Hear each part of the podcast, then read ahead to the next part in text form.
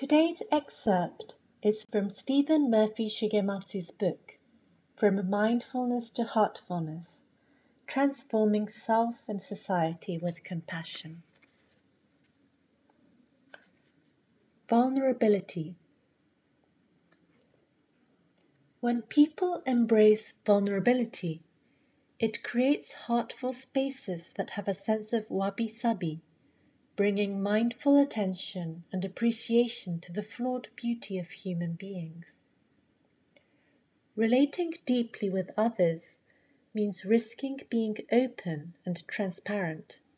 while appreciating and taking an interest in what they are experiencing and how they are different from oneself. This capacity for open expressiveness and deep attunement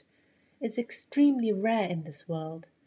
and is especially difficult if you are relationally wounded, like many of us. Heartful communities offer the possibility of being healing spaces based in mutual respect, unconditional positive regard, and non judgmental listening.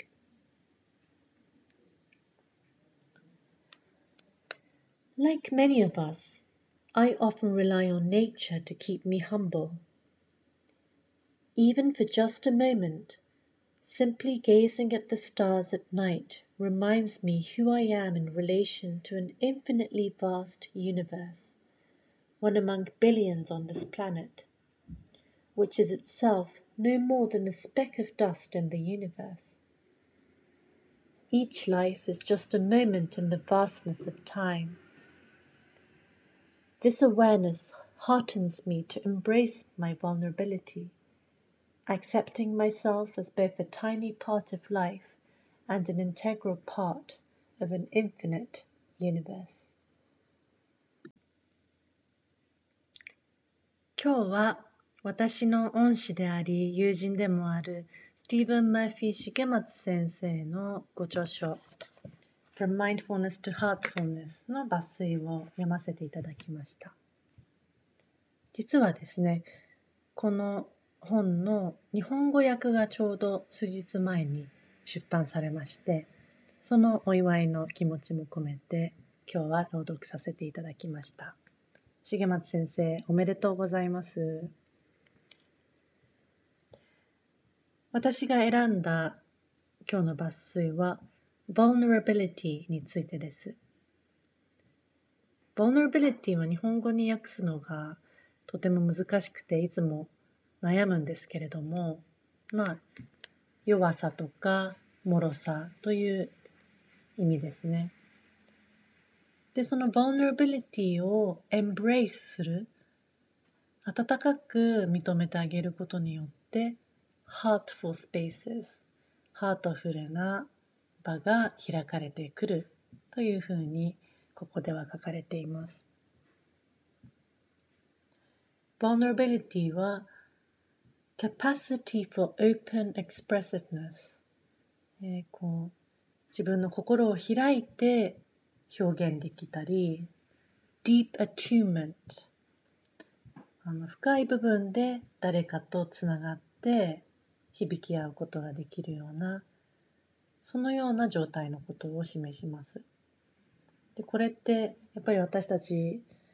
あのみんなね傷ついている部分もあるのでなかなかそうやって心を開いて本当に誰かを信頼してその場に身を委ねて認め合って表現していくっていうことは難しいんですけれども、まあ、そういうハートフルな場こそがヒーリングな場であるというふうにここでは書いてあります。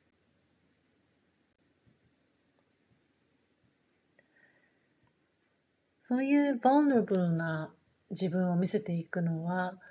まあ、簡単ではないんですけれども重松先生は本当に美しくそのような姿を体現されているんですね。で今日の引用にもそのどうやって vulnerable な自分を体現していくかのヒントが書かれているんですけれども